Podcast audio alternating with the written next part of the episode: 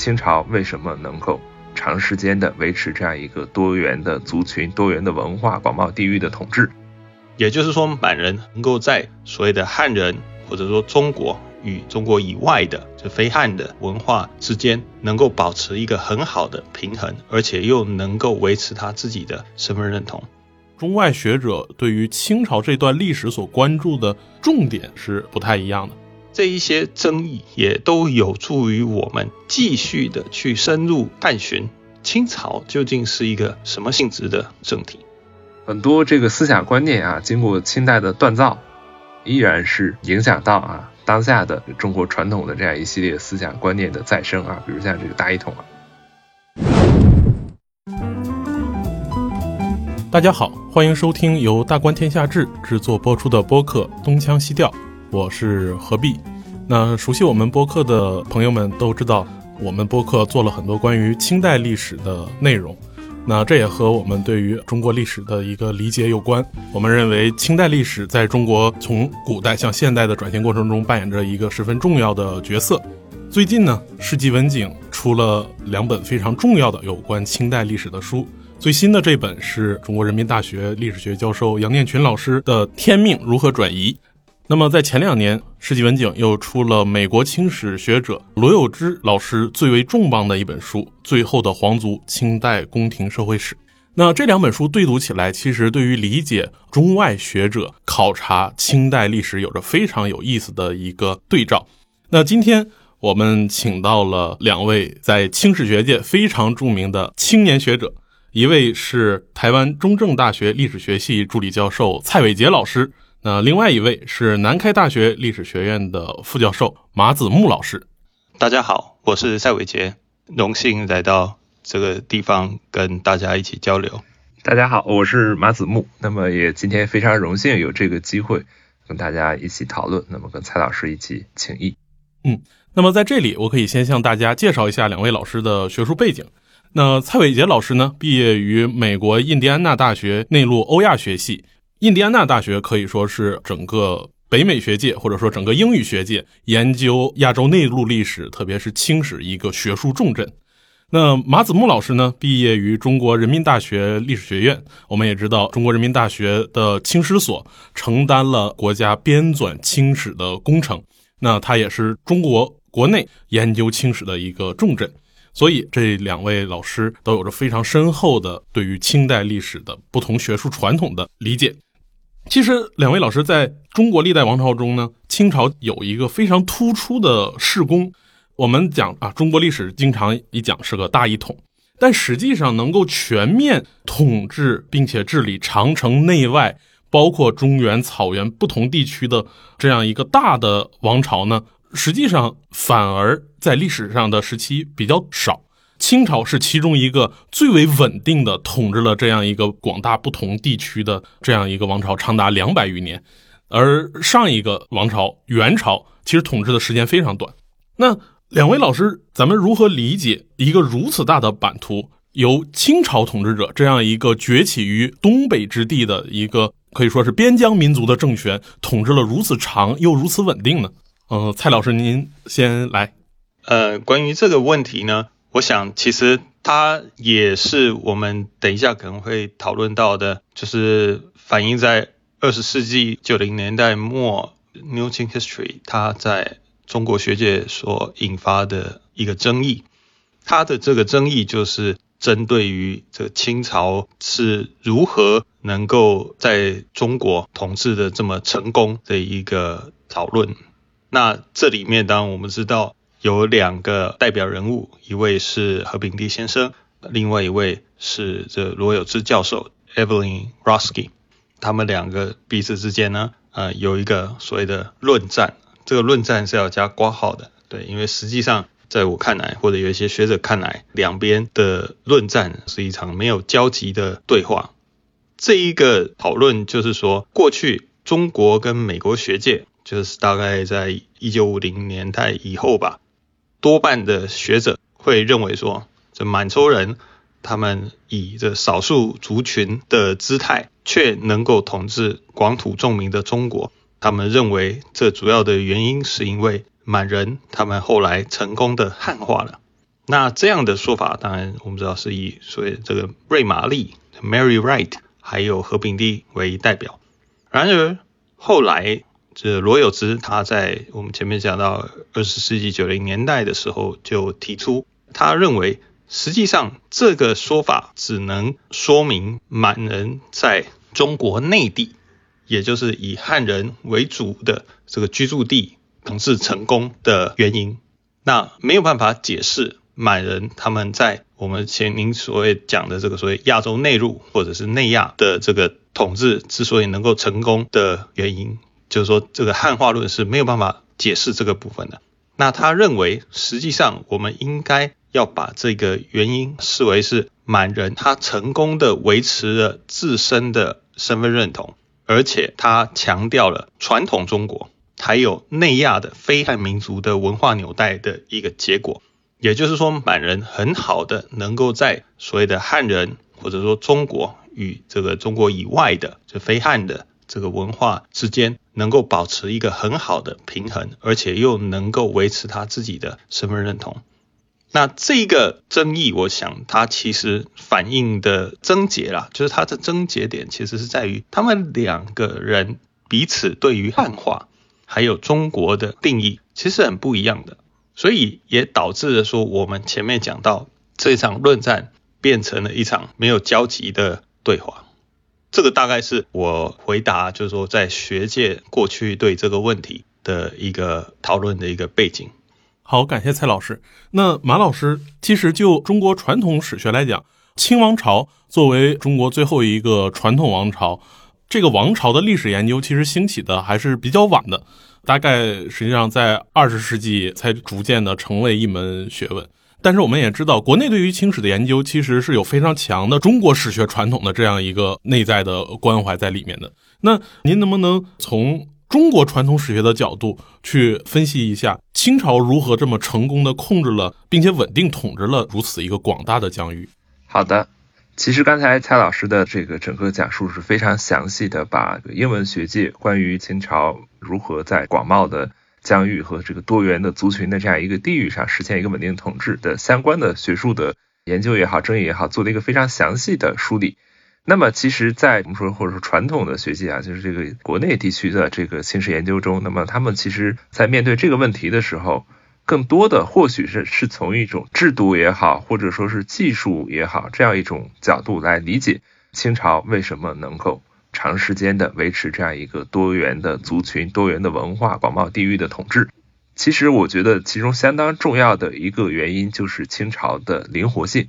那么这个灵活性，其实我想可以大概说表现在三个层次上。第一个层次呢，就是制度。那我们都知道，清代在这个边疆地区，在民族地区，它采取的治理模式是非常多元的，因地制宜，因俗而治。那么这个可能后面我们还会再聊到。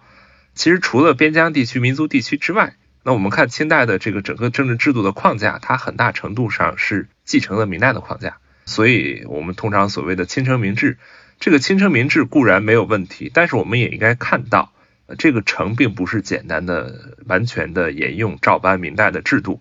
那么我们知道，清朝在关外时代啊，这个后金政权的时候，它的制度建构一个非常基本的前提就是参汉着金啊，也就是以明代的制度为参照，但是呢，要斟酌满洲政治自己的传统，来建立一个符合满洲族群特色的这样一个制度框架。清朝入关之后，实际上依然延续了这样一个在制度上非常有变通性的一个原则。所以说，我们看清代的很多制度，比如像科举，比如像全选啊，像监察等等的这些制度，我们在表面上看起来好像跟明代的制度框架很像，但是它的权力结构、它的运作方式跟明代相比都是有所调整、有所突破的。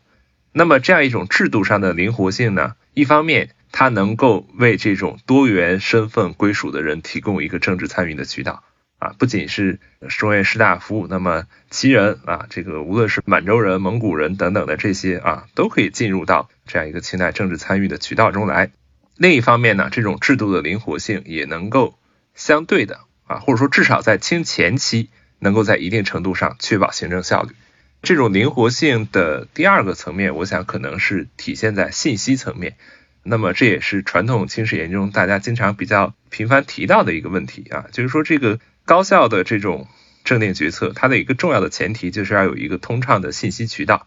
明代后期君臣隔绝、政令迟滞，其实清初很多人是诟病的。清代皇帝呢，则试图在君臣之间建立一个相对比较直接的沟通渠道。这个渠道就是我们可能大家都很熟悉的奏折。从康熙年间出现到后来雍乾之际进一步成熟啊，特别是军机处成立以后，奏折跟这个上谕、廷记相配合，灵活高效，并且保密程度高。再配合以清代星罗棋布的驿站，其实在整个这样一个广袤的疆域中，织成了一个庞大的信息网络，确保政令的通畅。第三点呢，这个灵活性体现在文化的层面，这个就是清高宗经常讲的，叫修其教，不易其俗啊。清朝对于他治下的这些多元民族和他们的文化，相对的保持了一种尊重他们的文化传统的这样一种治理策略。啊，也就是杨念群老师在这个新书里面他提到的，清朝皇帝追求的呢是用一元来统摄多元的治理模式。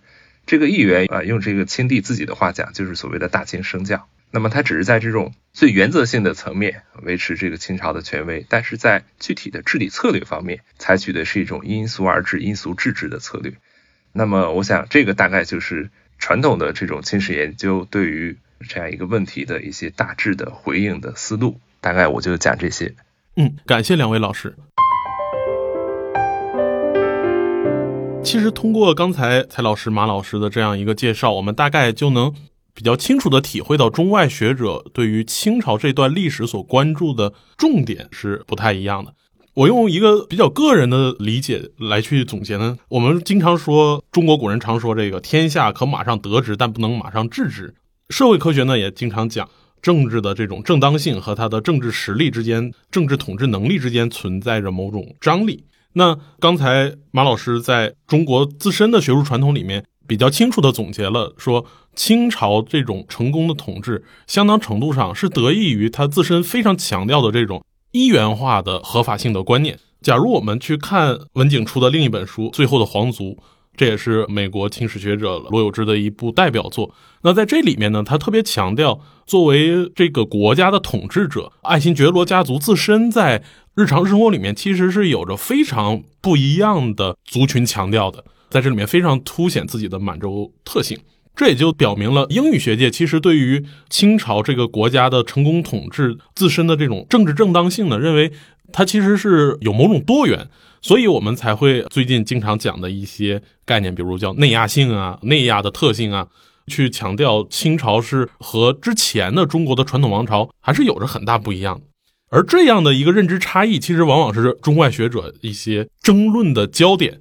刚才蔡老师您说何炳棣先生和罗有之教授之间的争论是一个有点风马牛不相及、互相没有对上靶子这种感觉。那您现在感觉？英语学界对于清史的研究，特别是对于清代的这种政治正当性的多元性这样方面的研究，有没有一些更新的进展，或者说中外之间有一个更有效的对话呢？其实，我想您提到就是现在中美的学者他们在争论的有关清史的一些关键的问题，还有他的一些比较前沿的一个研究的进展。那我自己来看的话。除了我们前面提到的一个，就是我们说的清朝之所以为什么能够成功的统治这么广土众民的一个中国，除了这个问题之外，其实它还反映在其他的一些问题上面。例如说，除了前面我讲的这个例子之外，我还可以再举出两个例子来讨论。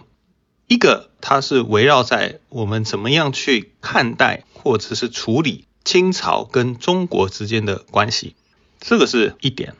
那另外一个争议呢，则是在于我们怎么样看待清朝，特别是我们能不能把清朝跟近代欧洲的这个所谓的殖民帝国相提并论。以我自己参与翻译的德培教授的著作《中国西征》（China March West） 这本书为例。譬如说，汪荣祖教授他在这二零零五年的书评里面呢，就批评这本书说，实际上这本书低估了清朝的汉化，而且呢，他也认为大清帝国无疑是漠北蒙古的宗主国，这种政策跟布局跟普德培所谓的近代殖民主义大不相同，就是说他认为普德培把清朝跟当时候其他同时期的欧亚帝国，包括像大英帝国、俄罗斯帝国等等这些国家、这些帝国来进行比较，他认为这是一个不适当的比较。那当然后来像这个中研院的吴奇娜。还有人大清史所的刘文鹏老师，他们都各自从不同的角度来批判这种所谓的普德培所提出的这种所谓满洲殖民主义的这种论点。那另外，像二零一四年的时候，哈佛大学的欧立德教授 Mark Elliott，他在读书杂志上面也发表一篇中文文章，就谈说传统中国是一个帝国嘛？这个文章里面也触及到这个问题。那他呢，把传统中国跟在西方的眼中被视为帝国的时间就定在清代，而且这个词是“帝国”这个词汇也被清朝自己所采用。那后来像曹新宇老师跟黄兴涛老师他们也撰文反对他这样的一个主张，认为说其实至少在明朝的时候，中国就已经被西方视为是帝国。那像这个争论，其实我觉得它确实比较复杂。但症结点还是在于说，各个学者对于殖民跟帝国的定义，其实也是有出入的。而且清朝在不同边疆所实行的治理制度，确实也有所不同，也导致说我们这样的讨论其实很不容易聚焦，因为每一个边疆的这个制度都很不一样。那在大陆学界，我们知道他们比较常见的，就是很多大陆学者他们会谈到帝国的时候，他们就会首先想到的是列宁式的这种殖民跟帝国主义的这种定义，也就是说，把殖民地作为榨取便宜的原料产地跟倾销产品的广大市场的这种欧洲式的帝国。但其实主要讲的是大英帝国。但是从大概两千年，特别从两千一零年代。二零一零年代以来，其实西方学界在讨论帝国的时候，他的讨论已经不是这样的讨论，它其实是从一种结构性的讨论来进行，特别是放在这个所谓的差异政治上面。也就是说，这个帝国实际上是一个内部维持多元族群差异的统治的，然后在意识形态上面也存在的一个文明中心跟文化等次的政体。所以说，其实这个帝国的定义，其实两边可能就存在一个不太一样的地方。当然，我们也知道，其实这个世界上也没有一个放诸四海皆准的帝国定义，只是说大家要谈论帝国的时候，可能要去先弄清楚对方所用的帝国到底是什么意思。而且，除了我们前面讲的帝国的这个定义之外，其实还要考虑到不同的民族国家或者不同的这个立场的一个问题。所以，这个问题其实是非常复杂。但是呢，从好的一面来看，我觉得其实这一些争议也都有助于我们继续的去深入探寻清朝究竟是一个什么性质的政体。这个大概是我对于您的问题的一个阶段性的回答。等一下，我们可能在具体讨论的时候，我还会再把一些比较新进的这个讨论再带进来。这里就暂时先按下不表啊，谢谢。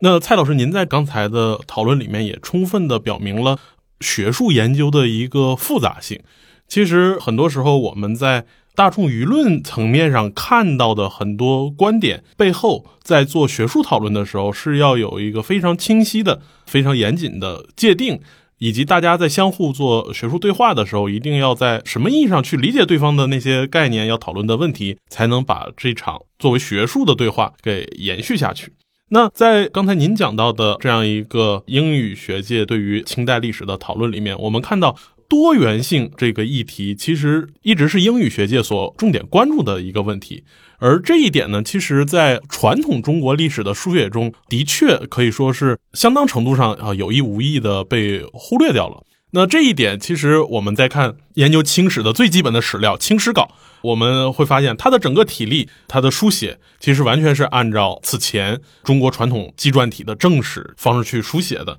除非是因为我们在阅读具体的这个文字的时候，能清楚的看到清代人名或者是族称之这上的这个多元性之外，其实我们看到整个它对于历史的理解是非常的传统的。那说到一个这样既传统又很复杂的这样一个政治状态来说的话，那马老师，您能不能从一个更制度史的，因为这也是咱们传统史学非常重要的一个研究进路，从制度史的角度去分析一下刚才蔡老师所说的那样一个多元性是如何在清代历史中去呈现出来，进而能够被清朝的统治者所发明或者利用，去实现这样一个国家的治理呢？嗯，好的。其实关于清代的这个制度的多元性，清人自己他就有非常深刻的认识啊。因为我想八旗制度也好，内务府制度也好，这些对于清代的士大夫来说啊，都是日常生活中所不可避免的要碰到的一些政治范畴、政治概念啊。所以清人在书写他们本朝史的时候，都会强调啊，有一些制度是确实是前代所没有的，显示出他们本朝的这样一种特性。其实除了我们耳熟能详的八旗内务府这些职官制度也好啊，这些清代其实还有一些很难称为典章制度的一些治理策略或者说治理手段，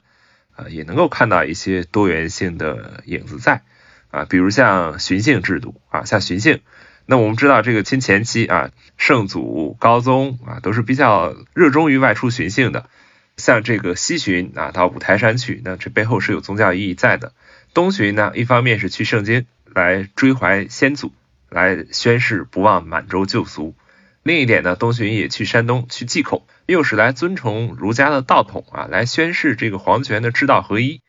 那么还有南巡啊，南巡其实无论的这种实际意义还是象征意义都是很浓厚的。我们看这个张勉志的书啊，他有很详细的讨论，就不用再展开了。其实除了巡幸之外啊，还有像居元理政。那我们知道清代的政治中心其实是多元的，是流动的。皇帝有多数的时间，他实际上是不在紫禁城里面的啊。这个京郊的园林，从长春园到圆明园，还有像热河的避暑山庄，这每个政治中心，它的职能或多或少都是有一些偏重的。不同的政治中心背后，就一套不同的政务决策的啊文书传递的这样一套流程。还有一些，特别是像避暑山庄啊，这个外藩王公到朝见的很多都是到这个地方去。那么我们看这个杨老师的新书，它里面提到了一个概念啊，叫二元理政模式。当然，这个二元其实是最宽泛意义上讲的啊，因为我们知道清朝人经常讲啊，不问满汉，但问其民，所以这个二元更多的一个是通过八旗的系统，一个是通过中原这种民的系统来彰显出来的。比如像职官制度上最基本的这种满汉复职制。啊，当然严格来说是齐汉复职制，因为无论是八旗满洲也好，八旗蒙古也好，八旗汉军也好，那么他们走的这个俄区，其实都是这个满洲区或者是齐缺。还有像这个军事体制里面啊，有八旗制度，那么对应的呢啊是露营制度。还有像清初，呃，一方面呢是这个权力中心，一方面是由宗室勋贵组成的议政处，另外一方面呢又是来自于中原王朝传统的这样一个文官政治。啊，还有像清代的国家礼制中，也能看到非常明显的这个满汉交融、满汉并用的现象。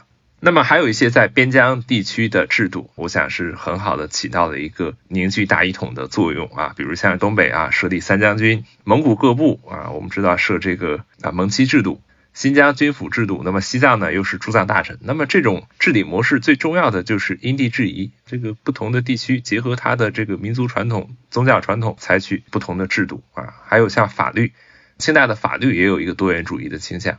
在蒙古地区，那么它有蒙古律例啊，跟内地用这个传统的大清律来判啊，似乎还是不完全一致的。呃，我想强调的一点就是，我们如果从仅仅从制度上看啊，其实可能还不能够完全窥见这样一个清代大一统王朝它运作的一个呃深层逻辑在。因为设官分职，我想它是最基础性的，但并不是说清朝就完全可以依赖这样一套职官制度，依靠这样一套制度设计就可以实现大一统的治理。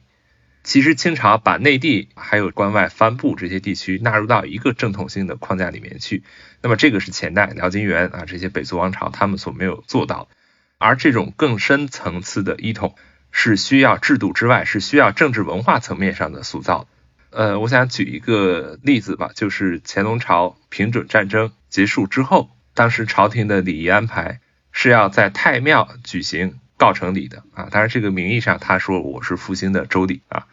那么各地都要建立记功碑。清朝的这个所谓的西师，就是在西边这个军事行动啊，还有西域这个地域，由此是在中原腹地的一般读书人之中，甚至到庶民大众之中，成为一个可以直观感知的话题啊，因为各地都立有平准平回的记功碑。清廷当时修《西域图志》，地理严格是完全追溯到《汉书》的《西域传》的啊，试图在本朝跟汉唐之间建立联系，把新疆化为旧土。还有像当时乾隆二十年代的清廷的政治宣传，当时文臣的记功诗文，我们看到里面的话术是动辄称以汉唐的。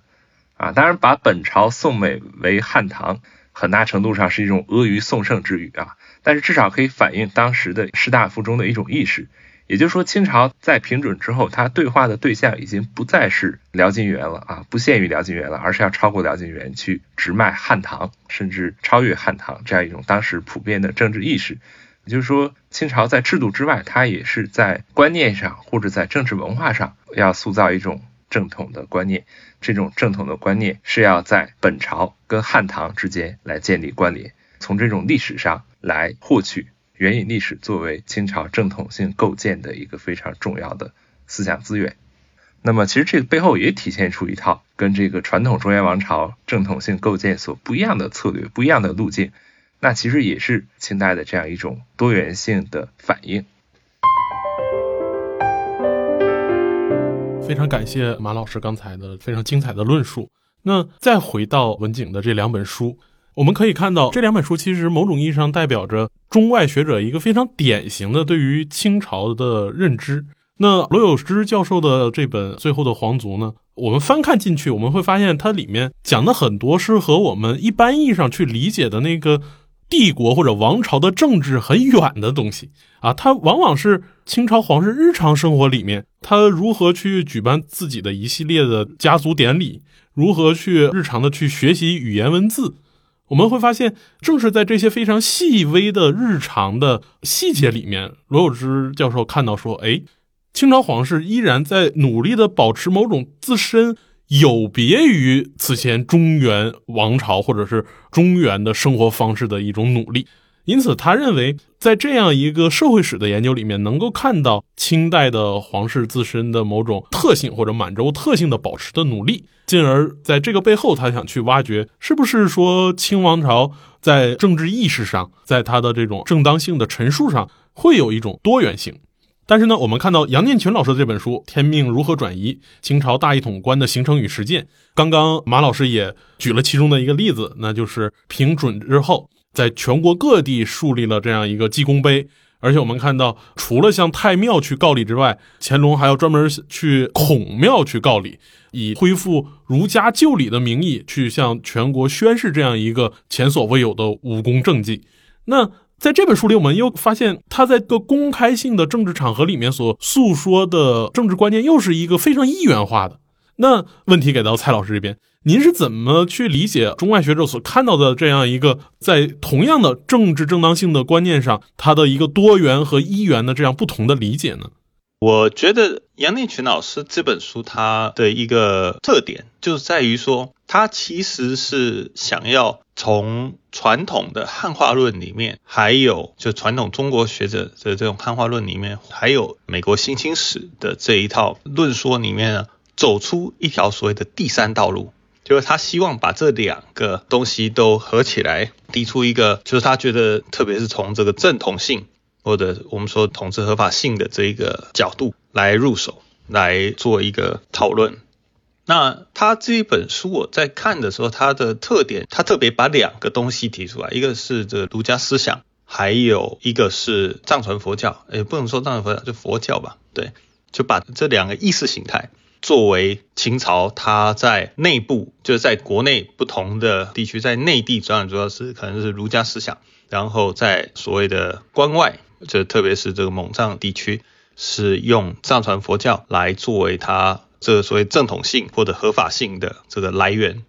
那这个说法，其实在我看来，跟 Mark Elliot 他一开始提的，呃，欧立德在他的《满洲之道》那本书里面，他其实也讲到清朝的统治合法性也是存在两种。一种是以新儒家的，也就是理学的普世性的这种意识形态来作为传统中国的意识形态为主的，就是儒家圣王的或者中国皇帝的这样的一种正当性的来源。另外一个，它是所谓的族群主权，叫 ethnic sovereignty。那这个东西呢，它则是说，就是满洲皇帝作为一个非汉人、非蒙古、非藏人，就是他作为一个在帝国的其他的属民里面的一个超然的一个存在来治理，就他的这个身份，他的身份，因为我跟你们不一样，所以我可以统治你们。这也有一点类似像人类学里面他们之前在讨论的这种是 s i l e n c e 所谓外来者王的角度。就是我看起来这两个其实有一点类似，但是杨老师他在讨论这个问题的时候，他又更加深入去探讨说，其实他注意到的是清朝皇帝并没有这么简单的取用这两个东西，按照他们本来样子来取，而是说他是按照自己的需求去改变它。譬如说他提到说，他把自己的这个地位提高到儒家圣王的这样的一个地位，然后取得了一个道德上的制高点。这使得底下的这些这些儒家官僚，他们就没有办法站在一个道德的制高点上面来批评皇帝，就说他有这样的一个改造。另外，他对于藏传佛教也有改造啊，在我读起来是有点像这个样子，我不确定杨老师会不会同意我这个说法，就是说，其实皇帝事实上是在这里面做一个改变的。他是为统治去做这样的一个改变，那我觉得这是他在讨论的时候一个很出彩的一个地方。但是我觉得他在回顾一些研究的时候，其实可能也遗漏了一些东西。譬如说我前面讲到的，除了这个欧立德的这种说法之外，他其实也没有注意到，就在他引用的这个《新清帝国史》，就讲这个承德的那本书里面，其实那里面有一篇文章，就是这 Joseph Adler 的这个文章。他就谈到了承德文庙的这个兴建，他也提出了很类似的一个想法，就是说清朝乾隆皇帝跳脱了这个程朱理学的传统，以古典儒家理想的圣王自居，他让这个儒士的官僚失去了批评皇帝的一个理论基础，而且也巩固了他自己清朝统治关内汉人的一个道德的正当性。其实《新经史》里面也有很类似他的这样的一个谈法，但是他好像。没有注意到这一条线，当然我相信可能很多人都不会特别的注意到这篇文章，但我其实觉得其实这篇文章跟杨年群老师这个东西是很接近的。另外一个就您提到跟杨老师的这个问题，跟还有你提到的这个问题，就说中国传统的正统观念在清朝历史的位置跟作用，我的看法跟杨老师有一点不太一样。杨老师他认为说，对于皇帝来说，他还是存在一个体跟用的差别。也就是说，这个体呢，他认为还是儒家思想，儒家思想是体，那用呢是藏传佛教，就是藏传佛教只是一个治理这些外凡好用的东西，但是他实际上就他认为儒家的这个东西才是体，但是其实对我来说，我觉得。这个东西其实导致他后来在后面的一些论述没有办法展开，或者是遇到一些挚爱难行的主要的一个原因。这对我来说，实际上不管是儒家思想也好，或者是藏传佛教也好，还有其他的东西，对于皇帝来说，这些东西都是用，而不是体。真正的体是什么？真正的体是我们说那个柯娇燕，就是 Pamela Crossley，他在《半透明之镜》：A Translucent Mirror 那本书里面所提到的 Emperorship。就是所谓的君权，这个皇后的皇权，这个东西才是真正的体。就对于皇帝来说，这些东西都是我拿来治理的东西，我要怎么用就怎么用，目标都是为了维系我的统治。在第四章里面，他讲到清朝在西南，他讲的所谓的南蛮，其实主要讲的是苗民这个地，苗就是西南地区的这个苗人。其实清朝皇帝就对于这些官员说，其实官员是很想要把儒家的这套东西，在特别是他所谓的讲的这个教养，在这个地方推行。但是呢，皇帝实际上是不鼓励他们这样做的，甚至皇帝还有一点抗拒，他觉得这样搞你可能会搞出事情来。他不认为苗人是适合使用汉法或者是儒家思想的教化的这些适合施行在他们身上的。也就是说，实际上儒家思想并不是一个对他来说放诸四海皆准的一套东西。那我们更不用说这个东西没有在所谓关外、蒙古啊、西藏这些地方实行。他连在西南这种相对来说在环境上面是比较适合这个农业文明，就这种定居农业跟汉人比较接近的这种生态环境里面，能够可以适用施行的可能性比较高的一个情况之下。他都还是很巨刺，或者说比较保守的说，我他认为这个东西至少目前不适合去施行在这些地方。就实际上，他如果把这个东西抛弃掉，就是说把所谓的这个儒家作为体，然后其他的东西都是用的这个前提把它抛去掉的话，其实他会更好的来解释我刚刚提到的这些东西。这是一点。另外一点是说，其实我觉得除了他讲的儒家思想，还有这个藏传佛教之外，其实还有一些其他的类似意识形态的东西，是皇帝用来作为他的不管是正统性来讲，或者是合法性来讲，很重要的一个依据。一个是满洲传统的天命观，当然杨老师其实在最后这个舆论的部分有稍稍微的提到了，就所谓的这个天命，他讲的是这个乾隆，但是他没有注意到的一点是，其实清初就有天命的这样的概念。而且是在努尔哈赤的时候，为什么？努尔哈赤就是天命汗阿布开弗林嘎，他的满文的这我们不要说年号，就是他自称就天命汗。那这一套天命实际上跟当时候我们后来看到的儒家的这个天命还不太一样，它是满人传统的一套东西。那这个东西其实在我的学长就是张正阳他的硕士论文里面，正大民族所的硕士论文就天命迷藏与夷夏之防。谈清初支配统当正当性的建立，这个硕士论文里面就有很好的一个讨论。他有讨论说，这个满洲初期的天命观是怎么样，后来跟儒家的传统的这种天命，慢慢的出现了一个结合。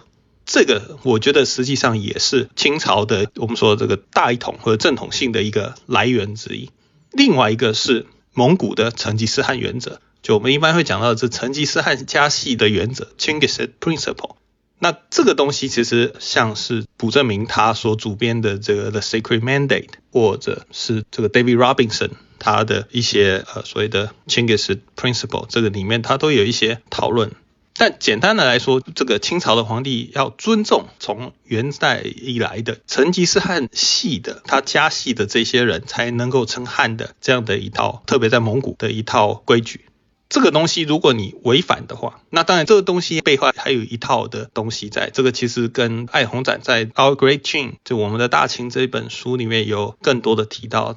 就是它其实是有搭配像满蒙联姻啊，或者是清朝给蒙古王公的一些封赐，还有这个封号等等，这是一整套的一个系统。如果你违反了这个东西的话，蒙古人就不服你。最明显的一个反应在哪里？就是乾隆二十一年（一七五六年）的这一之变。那我们知道侧翼之变这个事情，在整个战役的时候，清朝处死了成吉思汗家系的一个王公，因为他把准噶尔的人放走了，他没有追到，然后就要把他处死，而且还邀请其他蒙古王公去看。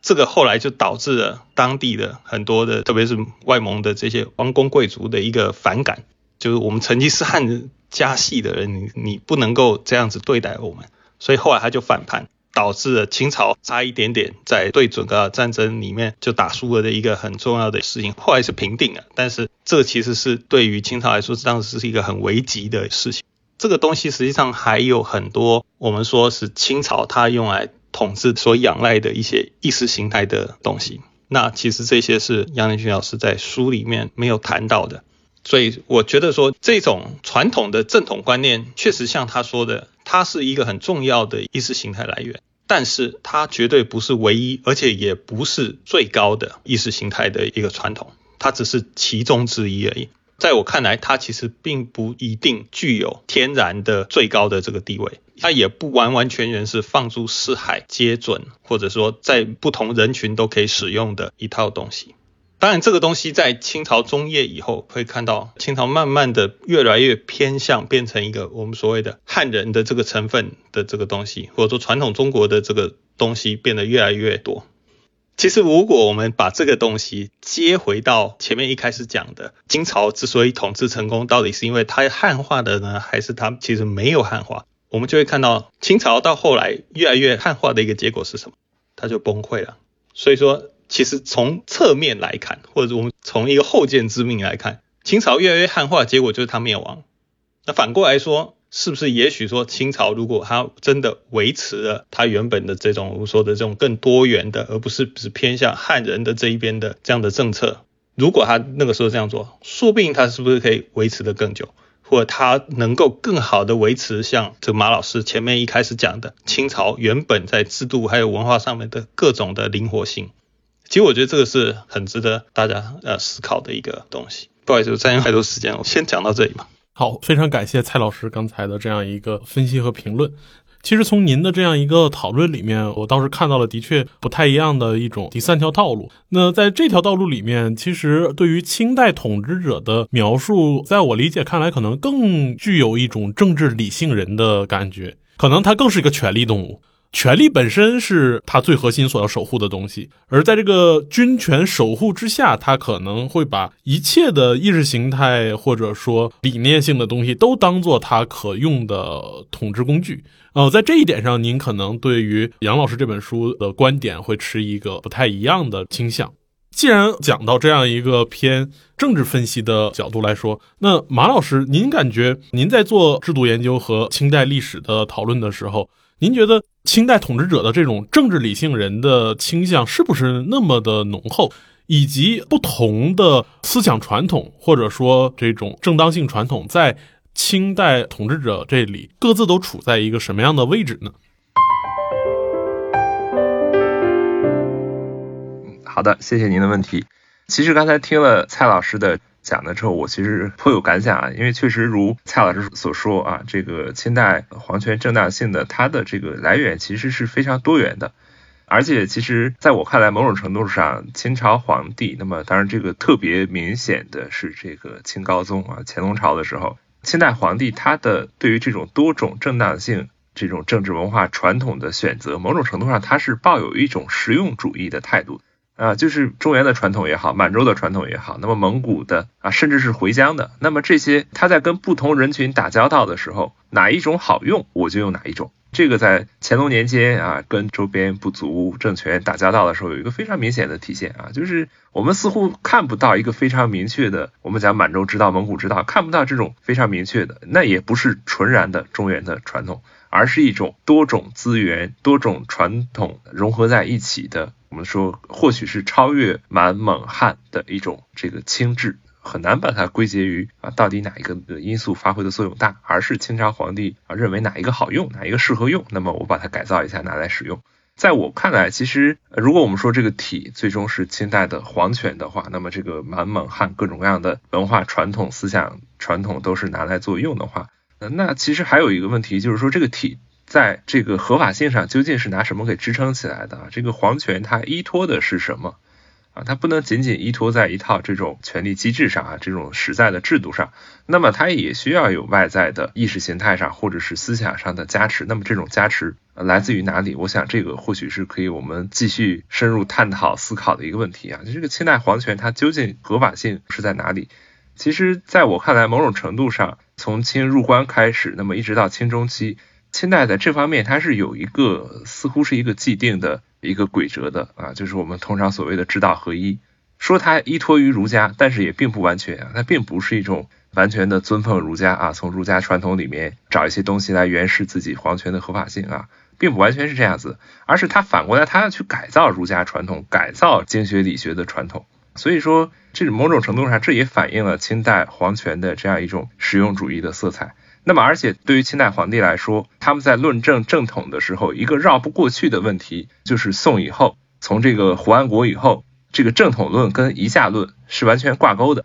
清代皇帝只有在把正统论和夷夏论脱钩之后，才能够论证清代的统治是合于正统的。也就是说，他要去夷夏之变，消解掉传统中原王朝正统论里面夷夏之变的色彩。因为我们知道，到明末。啊，对于大部分读书人来说，这个非汉族王朝是绝对不能进入正统序列的啊，辽金元再往前的北魏啊，这些都是不行的。那么清朝要自证正统，就必须要用疆域一统来消解宋以来的这种正统论的一下色彩啊。所以我们看到这个清世宗在《大义觉迷录》里面跟曾静反复质辩啊，他的初衷其实就是要去论证这个舜东夷人也啊，文王西夷人也啊。那么这些正统圣王跟夷狄是没有关系的。由此来说，我们说杨老师这本书里非常重要的一个观点，就是说他把大一统跟正统性这两个概念放在一起来解读，放在一起放在清代政治的语境中去解读。某种程度上，我们可以说大一统和正统性是这个一体之两面。比如像呃，我刚刚前面也说到啊，清朝皇帝经常喜欢标榜本朝是叫修其教，不易其俗。清高宗在他这个去世前一年啊，嘉庆三年的时候写过一篇跋文，这篇跋文某种程度上可以看作他的一个晚年定论。这篇文章里，这个清高宗就说，大清之下各个地方语言不同，文字不同，这些在他看来是体不必同，同的是什么呢？是同我生教。其实某种程度上来说，这也是一种礼仪分殊的体现啊。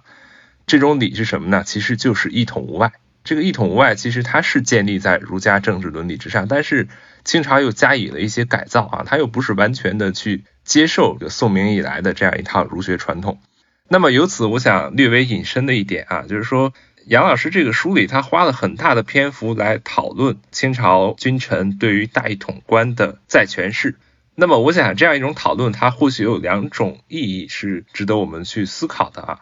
第一点呢，就是说我们讲清代是治道合一啊，清代的这个皇权是实现了对道统解释权的一种控制，皇帝以治统之尊来攫取了道统的解释权。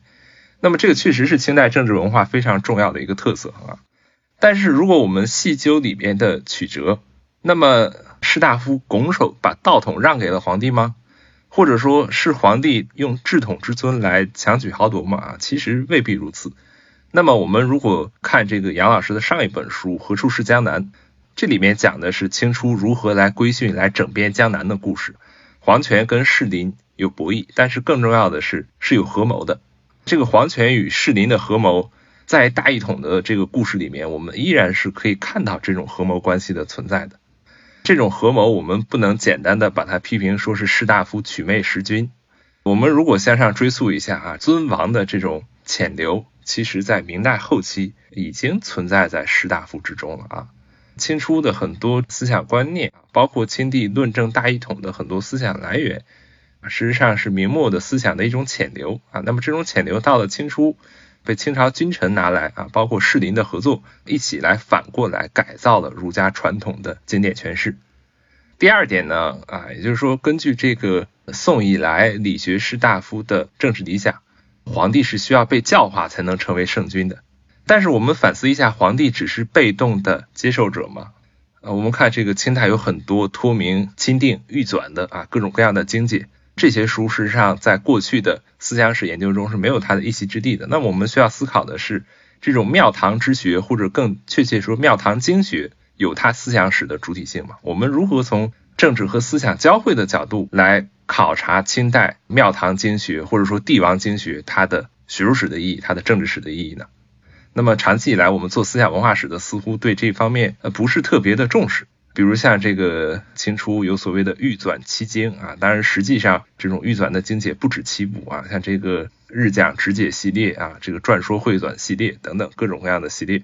这些经典诠释的书，直到最近一些年啊，才有比较全面的研究啊，在之前的清学史的叙事里面是看不到的。但是我们从杨老师这个书里面能看到的是，清代对于大一统观的诠释，很大程度上都是通过这些经学史上看起来价值不大的书来实现的。如果我们去细读这些清电经解或者说御纂经解的话，会发现清代皇帝的或者说清代皇权的啊，未必是皇帝个人的，清代这个统治集团里面，他对于经学观念的一种改造，都表现在这些书里面。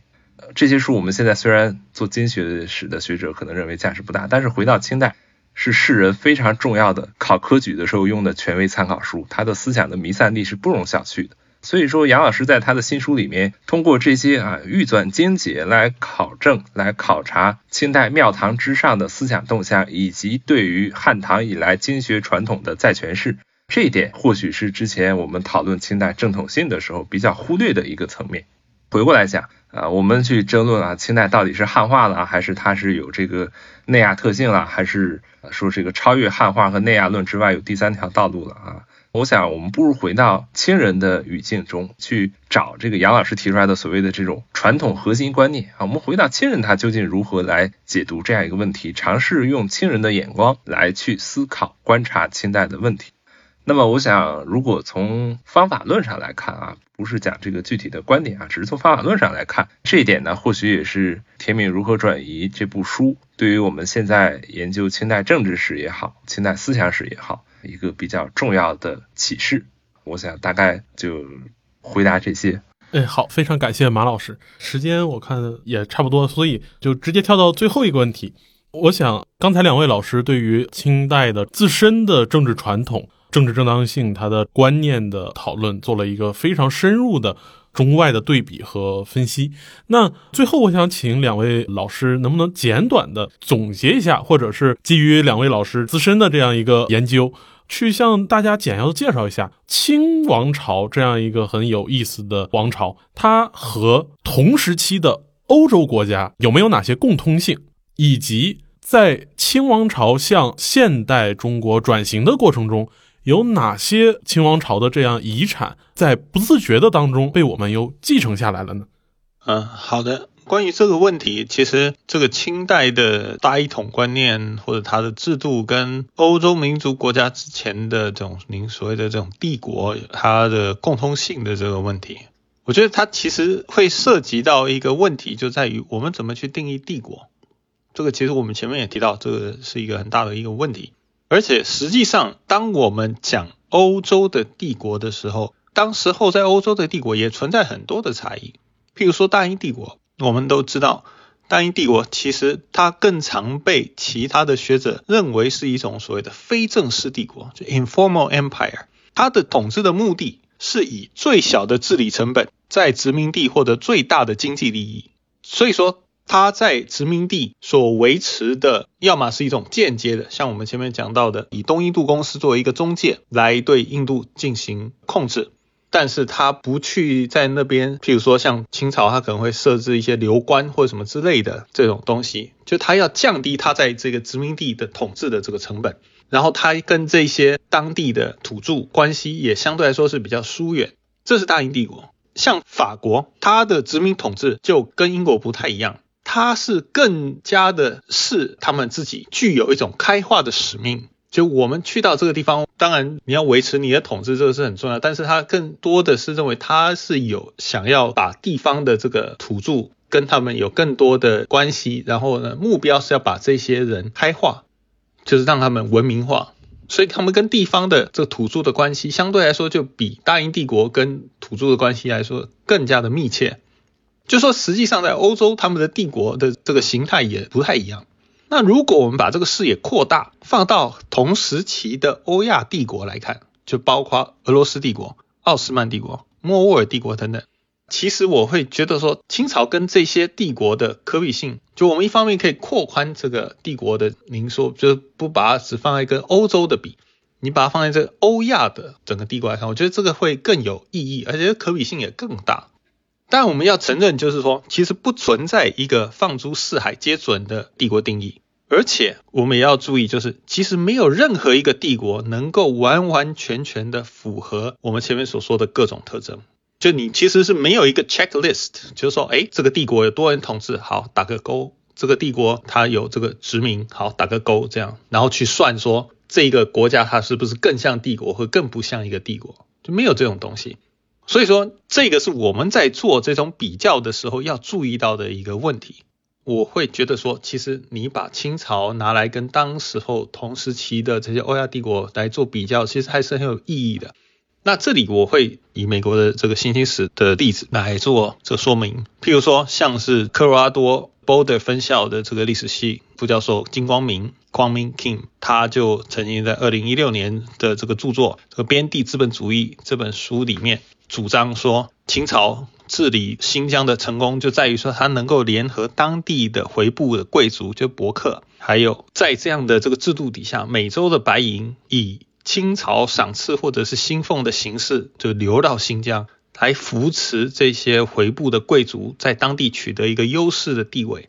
那这些回部的贵族就利用这些政治优势跟白银资本，雇佣当地人成为劳工来生产当地的一些特产，比如说像玉石啊、马匹啊、牲畜、棉花、谷物等等，来供应贸易市场，来谋利，所以他认为这样的话，他们就扮演一个类似西方资本家的一种角色，跟英属印度治理下的当地的贵族地主起到的作用就很类似。那当然，他这里所用的这种资本主义是一种比较广义的定义，比较接近这个法国年轻的学派史学家 Braudel 他的一个做法。所以说，像他就会觉得说，其实他也存在一个一个类似资本主义这样的东西，但这个东西也有很多讨论。就说到底，这个我们可不可以把它称作是一种边地的资本主义？但我的意思说，就是说有一些学者是这样子在看的，就是他觉得实际上是有这样的一个意思。那另外一个呢，则是现在在慕尼黑大学的汉学教授欧阳 Max Oindman，他在二零一八年所写的出版的这个精品铸就这本书里面呢，他是受到 Osterhammer。对于殖民主义的研究所启发，他是把殖民主义视为是一种将帝国中心优越性合法化，以及解释帝国属民之间差异的一种观念。那他在这里主要是用撤迁法，就说清朝的皇帝他把。原本是在明代中国所使用的一种撤迁法，就全选官员使用，这叫抽签的一种方式，对，可以防止这个请托还有腐败等等，用在西藏活佛转世的选择上面。那他的这种做法表现出来，就是说，像我刚刚讲的，皇帝才是那个最高的人。它作为一个文明中心，它作为一个中心，而且在这些属民的文化之上的这样的一个存在，它有这个权利能够挪用它底下的属民的这个文化或者制度到其他的地方去。那当然有一些人可能会反问说，那我们看到的这个是把这个汉人的文化拿到这个西藏去用啊，我们是不是没有看到把这个非汉人的东西拿到汉地来用的这种情况？其实这个东西也存在，就是剃发易服，就是汉人不是像汉人明朝这样穿的这个东西，你要剃发，你要易服，你要改穿成这个满人的这个样子。所以我来看，这个其实就是满洲皇帝他的占据一个至高地位的一个反应，他有这个权利来挪用这个他底下的各种的文化的这个资源。那我这里就举这个例子来说明，在这个美国新历史学界里面，他们怎么样试图把这些概念用在清朝的脉络里面。这当然一方面也会反过来去影响西方学界，他们怎么样来看待殖民主义、还有资本主义、还有我们说的帝国这些东西的一个看法。它其实也都会反馈回去的。所以我觉得这个其实是一个很有趣的讨论。至于这个东西，你说它有没有意义？我会用我的老师 Professor George Kara 他对于阿尔泰语系一个看法，因为我们知道阿尔泰语系很多人认为它其实不是一个语系，它其实是各种语言，它们有各自的来源，它们之间满语啊、蒙古语、突厥语之间的相似性，只是因为他们在历史上面接触的关系，所以呢不是有一个同源的阿尔泰语。那我的老师他对于这个就是说有很多人就认为说阿尔泰语语系就不应该存在，就不应该继续用这个词。他觉得呢，其实我们还是可以继续用这个阿尔泰语系这个词。他觉得有这个词的存在比没有要来得好。那我对于帝国用在清朝的这个概念上面来看，我也是觉得它虽然不是完完全全能够适应，但是我觉得有这个东西的存在，它能够提示我们更大的一些东西，然后能够让我们对于清朝的一些特征能够看得更加的清楚。这是我的一个看法。谢谢。好，非常感谢蔡老师。那马老师，您怎么看清朝在东西和古今之间这样一个定位的呢？好的，其实我是这个非常赞同刚才蔡老师讲的啊，就是帝国这个概念啊，实际上是非常泛化的。究竟我们以什么样一个标准去衡量前两年讨论特别激烈的啊，这个清究竟是不是一个帝国？那么我们知道，最早把这个不光是清朝啊，把这个中国的这个王朝国家称作帝国的啊，是这个传教士。那么到后来，呃，香烟已久啊，就变成了英语学界普遍以帝国相称。但是究竟我们如何来理解欧洲史脉络上的帝国和中国传统的这种王朝国家？那么它在政体上，在这个治理基础上的差异啊，我想这个不能是简单的通过一个名词来勘同的啊，而更应该去找一些具体的这个例证。当然，因为我本人对这个欧洲史啊这方面没有学术训练啊，也没有做过专门的研究啊，所以呃有些话讲起来外行之语啊，所以可能不是特别适合回答这个问题。呃，我个人其实按照我的这个学术训练啊，更是习惯于从这个传统中国王朝国家的这样一个视角来看清代的这样一个古今的定位吧。呃，我们不能简单的说啊，说它是一个，因为通常讲啊，说这个以满族为主体的啊，怎么怎么样的一个国家，但是我们更应该看到的是清朝制度构建也好。呃，治理技术也好，中的这种多元的属性啊，也就是说，清朝并不是在满汉之间简单的保持平衡啊，而是以满汉为基础，引入更多的。政治文化传统来建立一种新的传统、新的体制啊，这样一种新的传统、新的体制，一方面它是继承了我们通常认为这种传统的中原王朝国家，宋也好、明也好，继承自这个系列，也有很多它的技术制度呢是继承自辽金元的这一系列的北方民族王朝。那么整体来说，我想清代实际上是在这种制度也好、技术也好啊，它实际上是集大成的哈。当然，很多这个思想观念啊，经过清代的锻造。那么到现在依然是影响到啊当下的中国传统的这样一系列思想观念的再生啊，比如像这个大一统啊等等等等的这些观念它的形成，我们现在认为很多啊不正自明一种观念啊这样一种概念，实际上都是经过清朝的这样一个统治这二百多年的时间里面逐渐来定型下来的。那么我对这个问题我就大概做这么一点点简单的回应吧。非常感谢两位老师今天做的这么精彩的分析和评论。那这两本书，我想很多人读起来可能都会有各自不同的感想。但是这样一段历史，可能是我们每个人都是要从中去接受或者继承或者获取的这样一段历史。那我想，对于清代历史的讨论，可能日后还会有更多元的、更多的新的探索和发现。那当然也非常期待，呃，两位老师在自己的研究领域里面能有进一步的突破啊。也欢迎两位老师能够日后有时间来到我们的播客里面，向大家进一步介绍各自的研究。那今天我想讨论就到这里，再次感谢两位老师。好的，好的，谢谢。好，谢谢，谢谢何必，对，谢谢马老师，受益良多。下次有机会再跟大家一起聊聊，谢谢，再见。